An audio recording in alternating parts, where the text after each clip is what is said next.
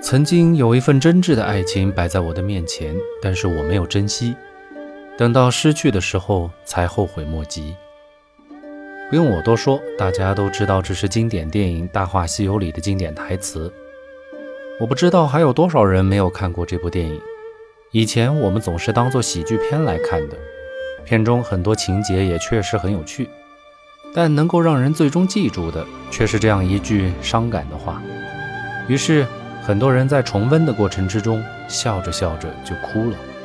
笑的原因和第一次并没有什么不同，但哭的原因却是因为自己长大了。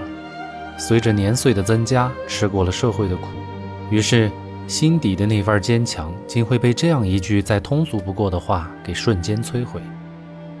自己觉得早已不会流淌的泪水，也崩塌于无形之中，让人猝不及防。一部看似无厘头的喜剧电影，为何会有如此神奇的效果呢？因为这部电影所讲述的故事真的直戳人心。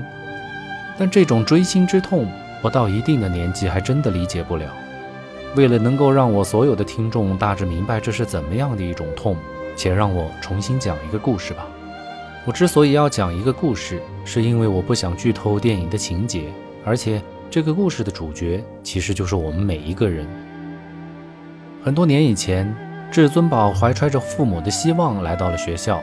四年的放飞自我，成就了他的才华横溢和年少轻狂。毕业之后，他满不在乎地傲视着这个看似很干净清爽的社会。他想施展自己的才华，成就自己的抱负，但却似乎有一股无形的力量，将他推上了一条他很不情愿的道路。无奈，为了解决吃饭问题，他不得不妥协。每天伴随着絮絮叨叨的领导，做着自己以前想想都鄙视的工作，时间久了，至尊宝早已将以前的理想抛到了脑后。原来再锋利的棱角，在深不可测的社会漩涡里也会被磨平的，只是时间长短的问题而已。好不容易在社会上站稳了脚跟之后，随之而来的婚姻、住房和生育，就像三座大山一般压了过来。本以为咬咬牙坚持过去，一切也就好了。殊不知，后代的教育和成长，老人的生老病死，又是两座无形的高山。回头看看，五座大山，不就正是那《西游记》里的五指山吗？这真是一个宿命的循环往复。正所谓，大学的孩子都是玻璃瓶里养的蛤蟆，前途光明，但出路不大。这句话再贴切不过了。大闹天宫无非是大学四年的黄金时光罢了。找到工作，走上社会，任你盖世的才华，浑身的个性，也自然有翻不出的五指山来压。只有带上紧箍咒取经去，历经九九八十一难，做一个奇奇怪怪的佛。除此之外，似乎你别无选择。回到我自己，多灾多难的庚子年已经过去，本以为一切的不快都会随之烟消云散。但奈何造化弄人，一个经营了五年多的项目，只因为一个莫名其妙的原因，说没就没了。一瞬间，让我也经历了一把人到中年下岗失业的迷茫和苦楚。原本我的节目只是作为兴趣，但现在看来，反而成为了我唯一的寄托。也就是说，从今往后，节目就是我的事业。五指山犹在，紧箍咒已去。虽然压力依旧山大。但没了世俗的纷扰，我终于可以安静做一回真正的自己。这何尝不是一个释放自我的机会，亦或者是一个审视自己的机会？看看之前走过的路到底出了什么问题，才会导致今天的无奈。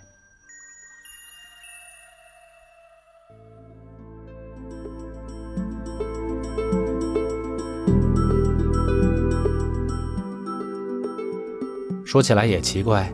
这期节目原本是应一位叫做蒙哥哥的听众要求来写的。说实话，《大话西游》虽好，但音乐其实并没有什么可讲之处。但此刻阴差阳错之下，结合自己的心境，原本的无厘头喜剧片也成为了自己的缩影。于是我才明白了，为何会有那么多人说看这部电影笑着笑着就哭了。电影的配乐来自中国著名配乐大师赵季平。赵老师，我在《霸王别姬》那一期当中就讲过了，这里不再赘述。片尾的主题曲则来自香港歌手卢冠廷。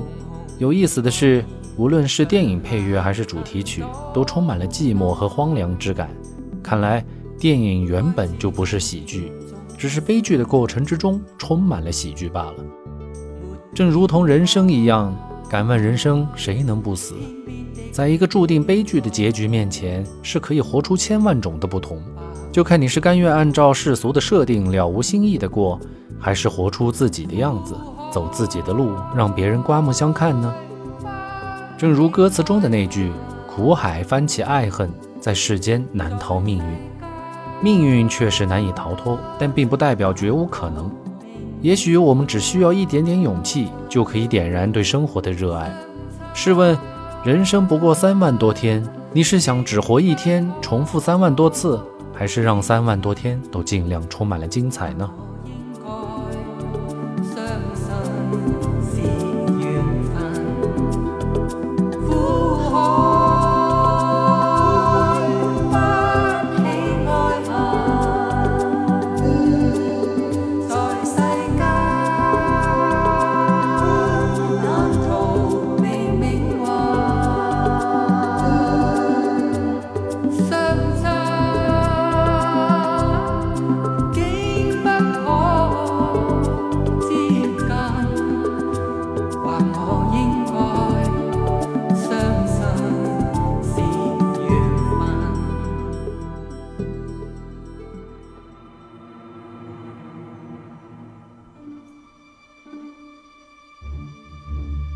我忽然想起，在某个论坛看过的一位高人理解的《西游记》，他是这么说的：西天如来在众徒里挑选了唐僧几人，乘小白龙一同去大唐弘扬天书佛法。